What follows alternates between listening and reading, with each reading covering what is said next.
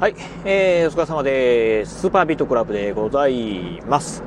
えっ、ー、と、ラジオね、パート2お話ししてみたいと思うんですが、えっ、ー、と、今ね、このラジオ収録してますのが、あ今日がね、うんと、2月の、えー、8日、木曜日なんですが、うんと、昨日ですか？あの、さっきヤフーニュース見てると、昨日、なんかあの、テイラー・スウィフトの、えっ、ー、と、東京ドームツアー、あがね、あったんですかね。うん。っていうので、まあ、ヤフーニュースね、えー、トピックス、ヤフーニュースのトピックスにね、上がってたんですが、えー、テイラー・スウィフト。まあ、今ではね、まあ、女性シンガー、あの中では、もう世界で一番ね、まあ有名な女性シンガーではないかなと思うんですけど、えー、実はね、テイラー・スウィフト。うん、私ね、うん、一時期ね、すごくね、好きな時期がありました。うんとね、うーん、まあ、彼女がですね、えっ、ー、と、デビューした頃ですね。うん。その頃はね、すごくね、なんかテイラー・スウィフトね、大好きでした。で、まあ、その後大嫌いになったかとかね、嫌いになったとか、そういうわけではないんですけど、まあ、必然的にね、聞かなくなったんですが、まあ、そんなね、えっ、ー、と、俺とテイラー・スウィフト。まあ、そんなお話をね、してみたいと思います。まあ、あの、そんなね、大げさなもんじゃないんですけどね。うん。えっ、ー、とね、テイラー・スウィフト。うーん。まあ、もう、デビューして何年経つのかなまあ、あ15年ぐらい経つ、15年以上経ちますよね。15年以上かなあ経つと思うんですけど、えっとね、うん、私がね、テイラー・スウィフトをね、知ったのが、うんと、多分ね、デビューアルバムが出てちょっと経ったぐらいだと思うんですけど、あの、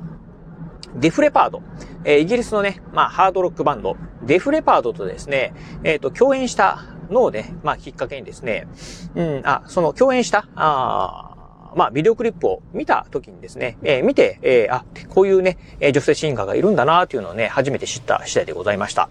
えっ、ー、と、当時、まあ多分ね、テイラー・スウィフトって、あの、デビュー曲がね、あのー、で、いきなりグラミー賞を取ったんですかね。まあ非常にね、デビュー当時からね、あの、すごく人気があった、あまあ、あ女性シンガーだと思うんですけど、うんと、そのグラミー賞を取った後だったかなあすごく有名になった後ですね、このデフレパードとですね、一緒にね、共演してたんですね。うん。で、その、共演した、えっ、ー、と、私ね、DVD なんかをね、まあ、当時ね、買いましたね。うん。というのが私ね、まあ、あの、まあ、あんまりこのラジオでお話ししてなかったかもしれないんですけど、私ね、もう中学3年生ぐらいの頃からですね、あのまあ、ヘビーメタルとか、ハードで、ハードロックとかがですね、めちゃくちゃ大好きでして、まあ、最近はね、あんまりね、あのなんて言うんでしょう、まあ、新しい曲なんかはね、ほとんど聞かないんですけど、そうですね、まあ、社会人、えっ、ー、と、まあ、2、3年目ぐらいまでは、もう、なんかね、あのまあ、アルバム中アルバムはですね、うん、まあおか、お小遣いの範囲の中ではありますけど、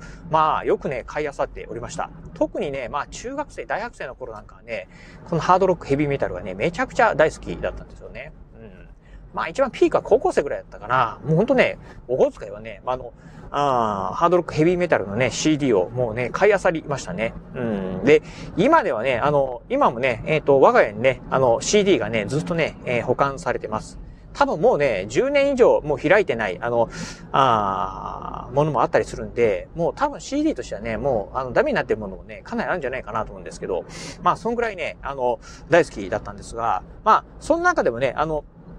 好きなバンドの中にですね、まあ、えっ、ー、と、デフレパードがありました。まあ、デフレパード、まあ、ハードロックヘビーメタルファンの中ではね、まあ、あのー、うん、ちょっと、あの、デフレパードをハードロックバンドと呼ぶのは、どうなん？みたいなね、方もね、いらっしゃるかもしれませんが、まあこれはちょっとマニアックな話ですけど、やっぱりね、 New Wave of British Heavy Metal の中で、やっぱりね、アイアンメイデン、デフレパード、まあサクソンあたり、まあこの辺はね、やっぱりね、うん、 New Wave of British Heavy Metal の中ではね、まあ欠かせないというところもあってですね、私の中でね、デフレパードはね、えーまあ、ハードロックバンドっていうふうにね、思ってるんですが、このね、まあ、デフレパード、まあ、昔からね、私ね、大好きだったんですよね。うん。っていうのもあって、まあ、そんなデフレパードと、この、まあ、テイラー・スウィフトっていう、なんかやたらね、のっぽのお姉ちゃんが、なんか一緒に歌ってるの、このどうなん？っていうふうな感じでね、聞いてみたら、まあ、なかなかね、良かった、あのもあって、で、しかも、この、テイラー・スウィフト、なかなか多分ね、こう、お姉ちゃんの割にはこういう、あの、デフレパードみたいな、えー、のって好きなんだなーっていうのをね、その時ね、感じてね、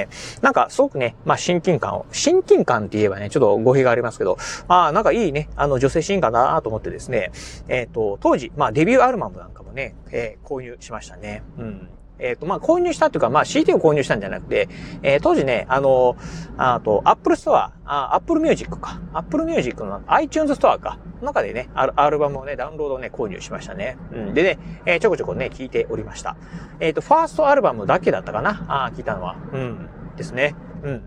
で、まあ、その、もうその頃からね、すごくね、有名な、まあ、女性シンガーだったんですけど、まあね、それ、まあ、その後もね、ええー、あれよあれよと、すごいね、もう大人気になって、もう今やね、なんか、うん、世界一のね、女性シンガーと言ってもね、過言ではないぐらいですね、もう非常にね、まあ有名なね、女性シンガーにね、なったんだなというのをね、まあ、改めてね、思ってた、思った次第でございます。まあね、そんな感じで、うん、そんなまあ、テイラー・スウィフトが、まあ、日本に行って、まあ、東京公演。まあ、あの、あれじゃないですかね。えっ、ー、と、コロナ明けでは初めての来日なんじゃないかなと思うんですけど、うん。確かね、あの、テイラー・スウィフトって、あの、めちゃくちゃ背が高いんですよね。確か180、なんか、